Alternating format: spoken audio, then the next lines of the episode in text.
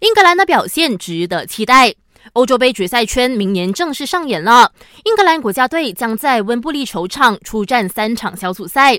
主帅索斯盖特相信，球迷有理由对国家队的前景感到乐观和兴奋，同时预料三十军团会在预选赛中排在小组头名。英超赛场上经常发生种族歧视事件。最近看到的是切尔西后卫吕迪格遭热刺球迷种族歧视，英格兰球员工会 PFA 看不过眼，为球员发声，促请英国政府在对抗歧视方面有所作为。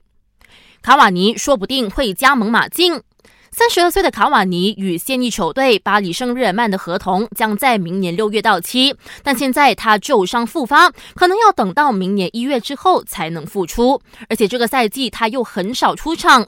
消息说，卡瓦尼很可能会与马竞签约三年。